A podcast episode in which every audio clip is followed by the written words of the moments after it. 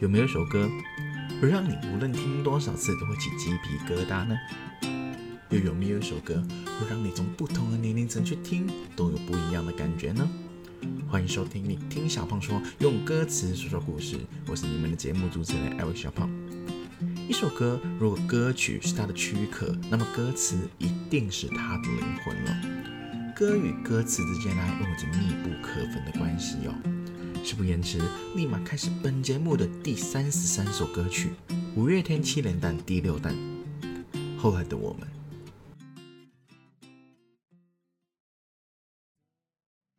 也许你都忘了，也不是那么重要了，只期待后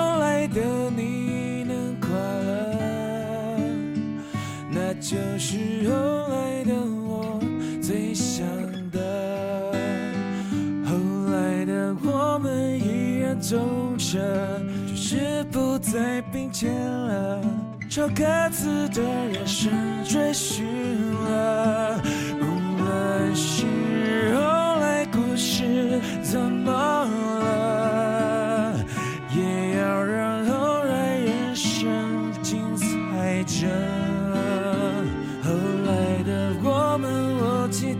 着，泪水中能看到你真的。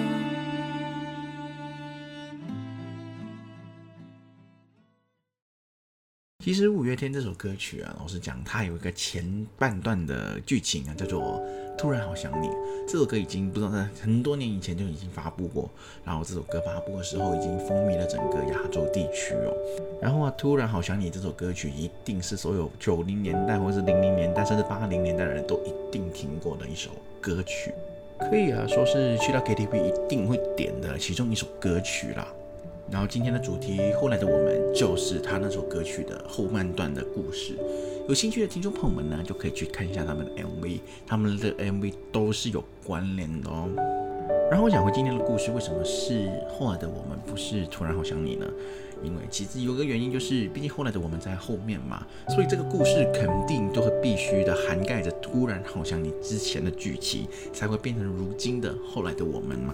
所以呢，小芳就想说啊，用后来的我们作为本期的节目的主题好了。毕竟有《突然好想你》这首歌，未必就有后来我们的故事；有后来的我们这首歌曲，就必须含有着《突然好想你》的故事。所以这期节目也有一个买一送一的概念哦。可能有些听众会比较喜欢《突然好想你》这首歌曲了，但小芳会在这里选择后来的我们。那就那请那些听众忍耐一下喽，毕竟你们的喜好，小芳还是会接纳的。或许在未来有合适的故事的时候，小胖再把呃突然好想你的剧情补上，这样也是 OK 的。好了，废话我也不多说了，立马开始本节目五月天七连弹第六弹，后来的我们的故事时间喽。后来的我们什么都有了，却是没有了对方。想说这句话。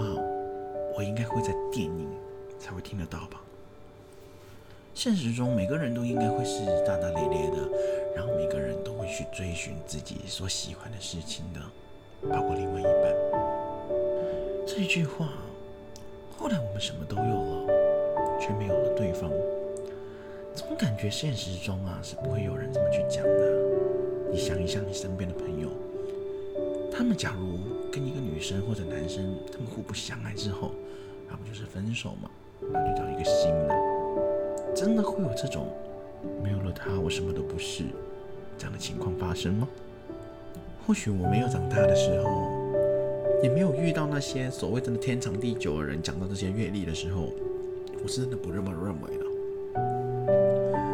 也可能说，能讲出这么有深度的一句话，一定是经历过大风大雨。我觉得能说出后来的我们什么都有，却没有了对方的这些人，一定都是有一些阅历的，不然也真的不可能在口中讲出这句话。今天的主人公呢，也再也不是我的朋友，也不再是我上班地方的那些上司，他不是其他人，更不是别人，是跟我有血缘关系的。讲起我爸这个人哦，其实我妈跟他离婚也十多年前了。那时候我还年纪很小，所以也就是不懂事。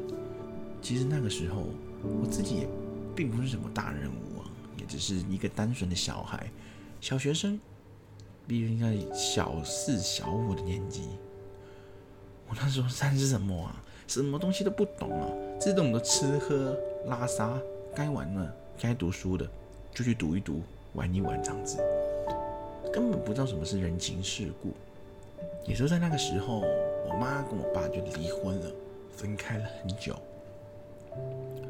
我对我爸的回忆呢，老实讲还蛮多的，无论是有好的回忆、坏的回忆，甚至是一些悲痛的回忆都有。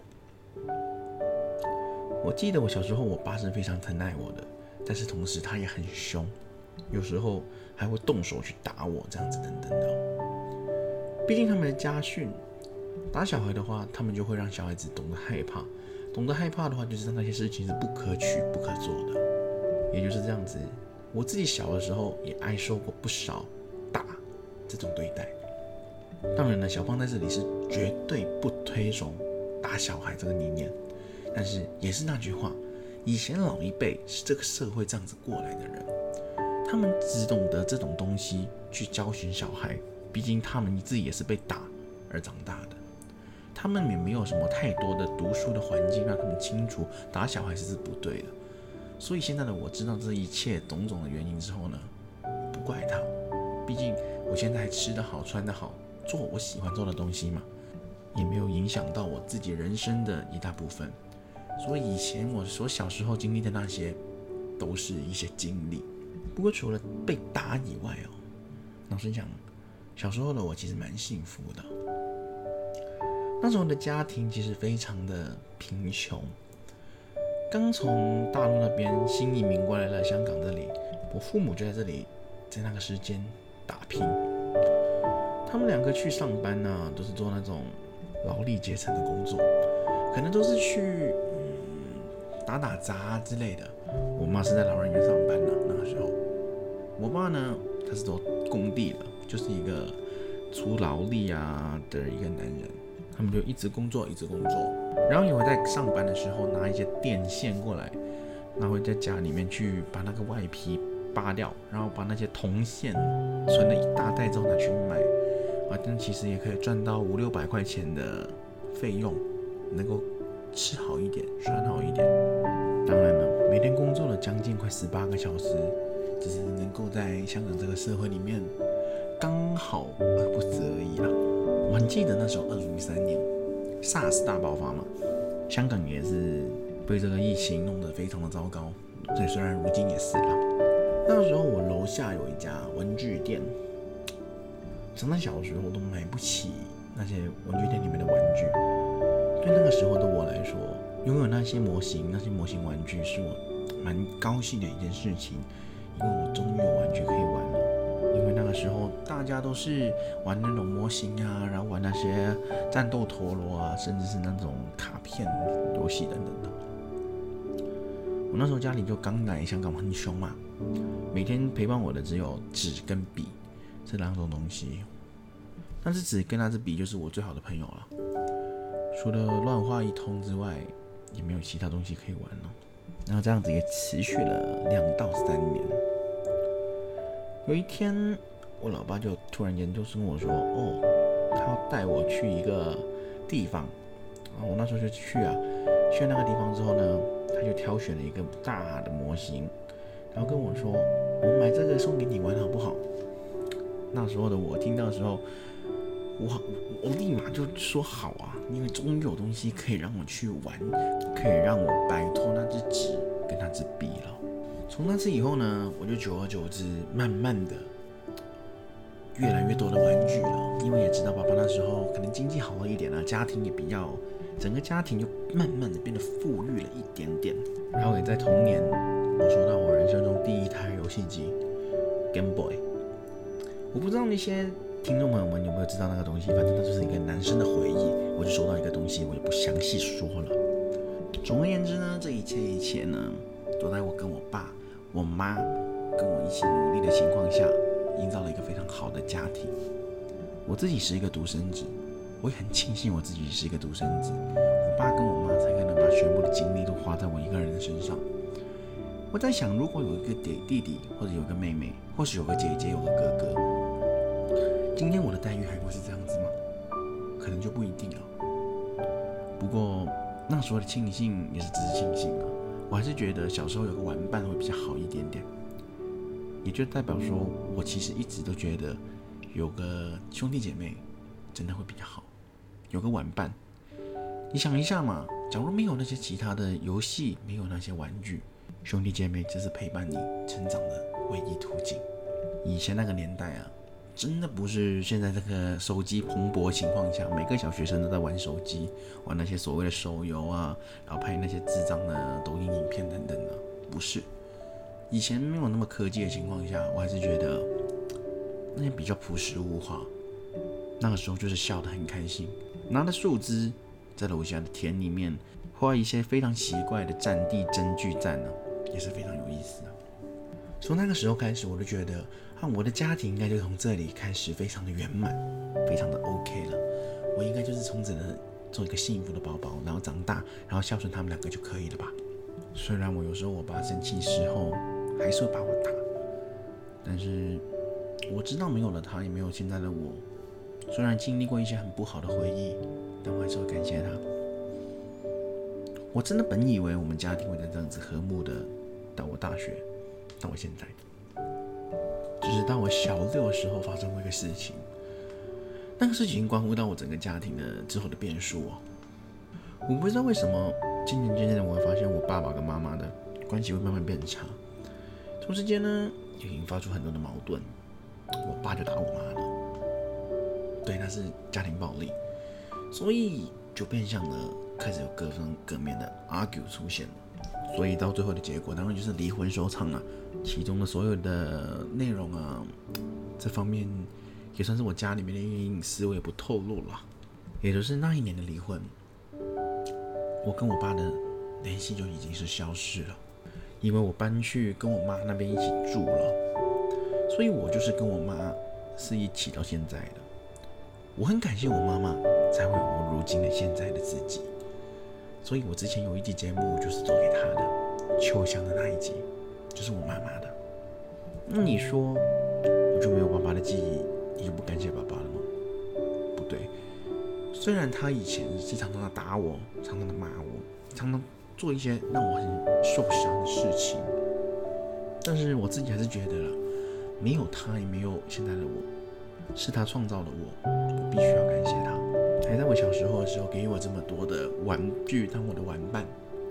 你说他有做错的地方，对他当然有，但是他在我心里面呢，他依然是有一个地位存在的。讲回刚刚的话题，小六时候跟他断绝了关系之后，我就没有跟他联系过了，也一直延续到我大三，将近十年的时间了。突然间呢，我手机就收到一个 message。因为其实那时候我申请过一张电话的卡片，电话号码。我到我大三的时候，我一直都是用那个号码，且申请了一个社交软体的账号。因此那天我就收到一个讯息，他说他很想我，然后那个人的名称呢，我是不认识的。刚开始我还以为是诈骗电话，但是后来才发现，那个人也其实不是其他人。他就是我爸。经历了十年之后，我跟他第一次的联络。这个联络，他道出了很多当年不知道的真相，以及他之后人生中遇到了什么事情呢？那次的视讯中呢，我看到了他，对于他现在现状好像还是蛮开心、蛮 OK 的。我在电话的那一头看到了一个我不太熟悉的人影。那时我心里还是蛮多疑惑的。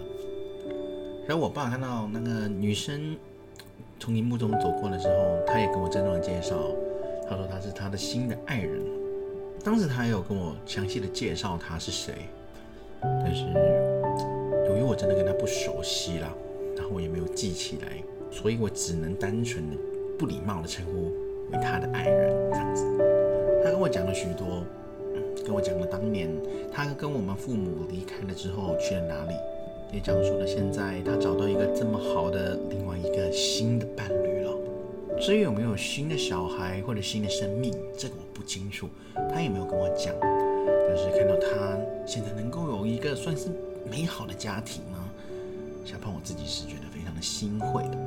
同时间，我这边呢，我妈妈也找到一个新的男朋友了，我有跟听众朋友讲一下。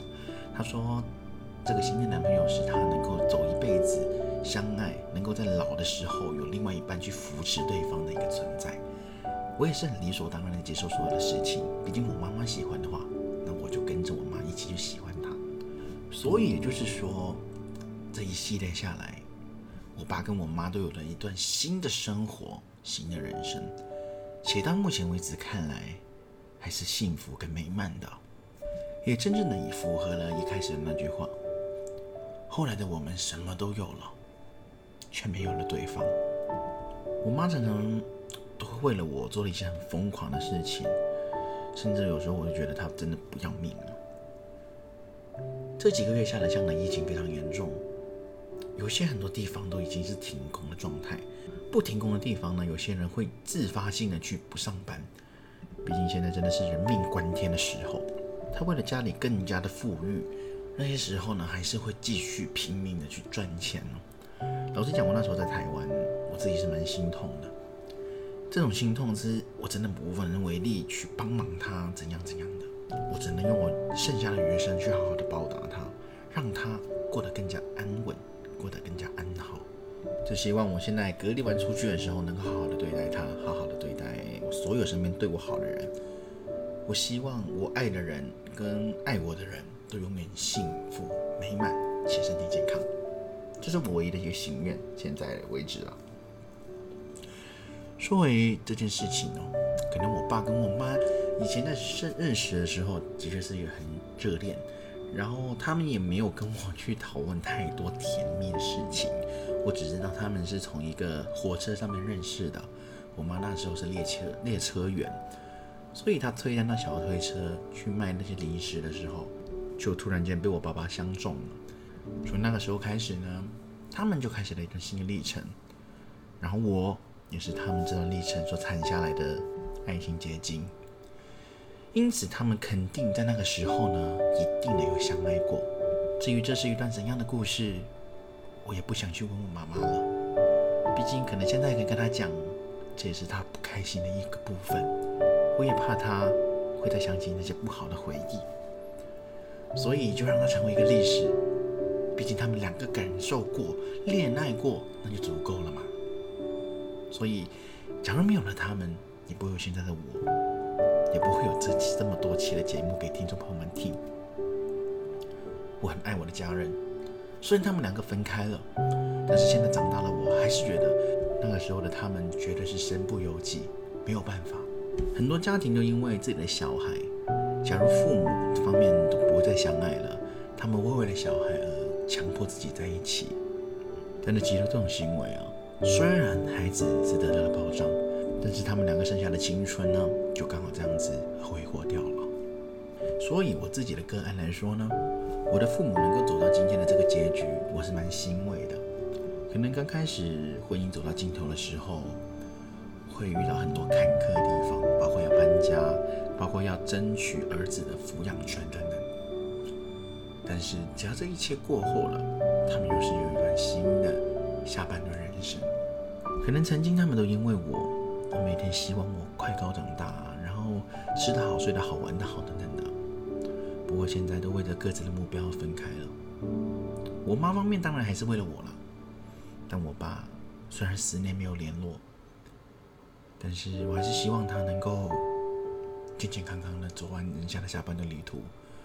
能够出来见个面的话，我当然是会出来的。毕竟这么多年没见面了，好歹你是我父亲。我还是有应担的责任的。到时候我们再坐下来聊一聊，可能这几年大家的改变，甚至大家的想法。我只希望大家能够和和睦睦的过完剩下的自己的人生。我也不希望我这个人会在他们两个之中留下一点的遗憾。因此，我用这种最圆润的方式活在两个人之中。或许这就是我父母的。后来的我们什么都有了，却没有了我们。但是我的世界中，我依然是他们的一部分，不可分割的一部分。我就是唯一那一个与我爸与我妈剩下最后的关联。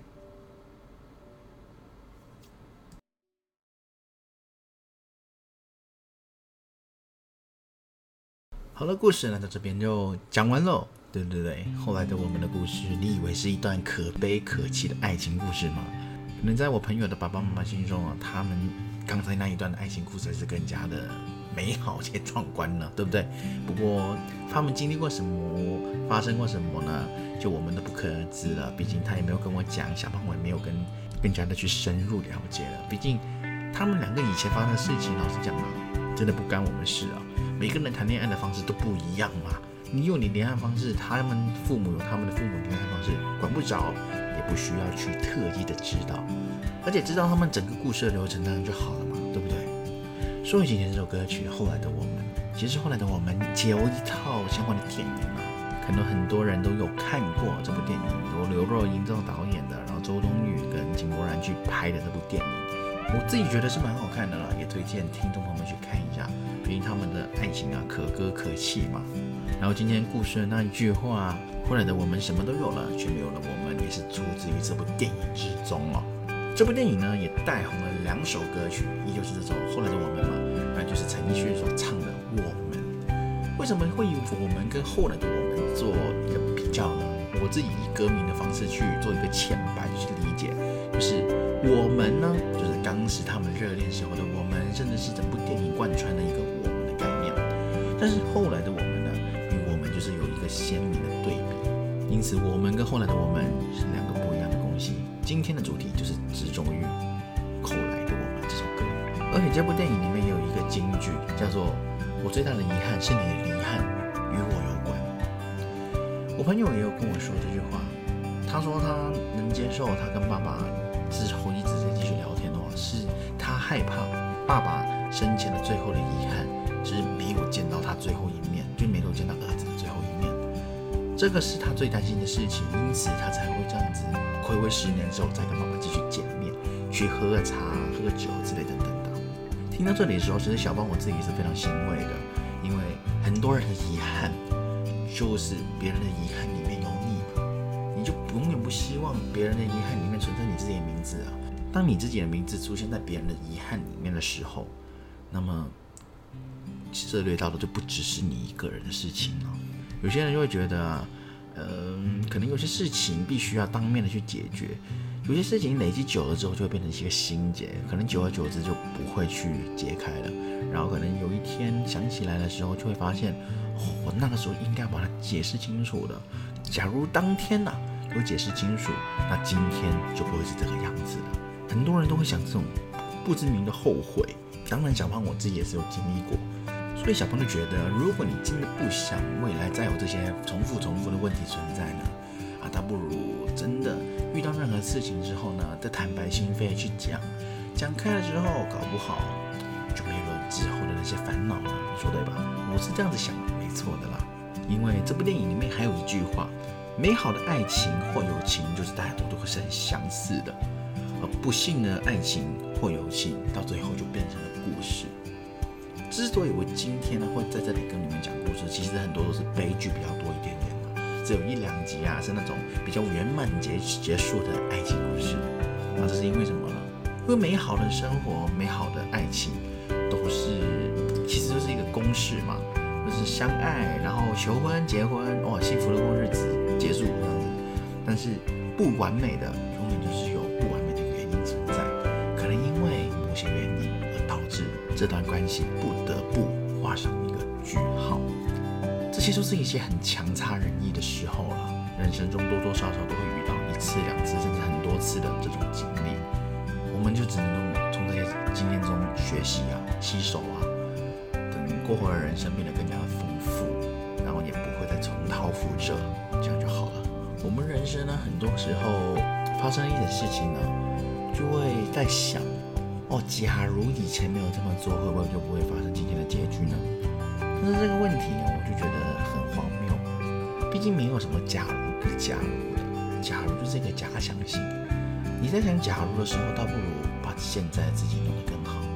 毕竟你想这么多假如，你也回不去嘛。既然都回不去了，那就这么执着来干嘛呢？累的还是你自己啊，对不对？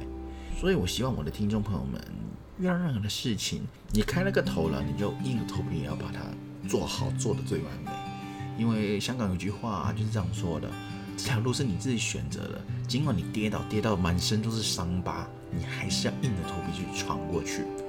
当你闯过去之后，你会发现啊，这一路来你的跌跌撞撞啊，都是你的经验。你会吸收到很多你平常顺风顺水学不到的东西，这才是最难能可贵的地方。我曾经听说过一句话，我觉得嗯，不是一百趴，但是还是有一部分是真的是这样子的。和你结婚的那一个人，不一定是你最爱的那个人。这句话的意思其实很玄。而且，嗯，还是需要给听众朋友们去思考一下，这句话到底什么意思？可能你经历过了，你就懂了。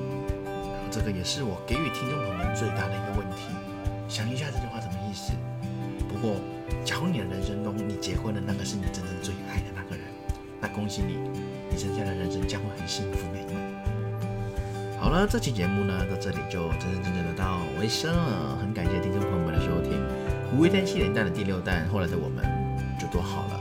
想不到最后是以亲情去讲的嘛，虽然也是亲情，然后也关于我爸爸妈妈呢，也是一个有爱情，所以就是嗯，看你怎么看了。我是觉得亲情友情都可以，毕竟这两个东西都可以用后来的我们去诉说的。后来的我们听上去能够讲故事的通常是悲剧嘛，但是后来的我们也是有可能是一个美好的结局啊。后来的我们生了很多个宝宝。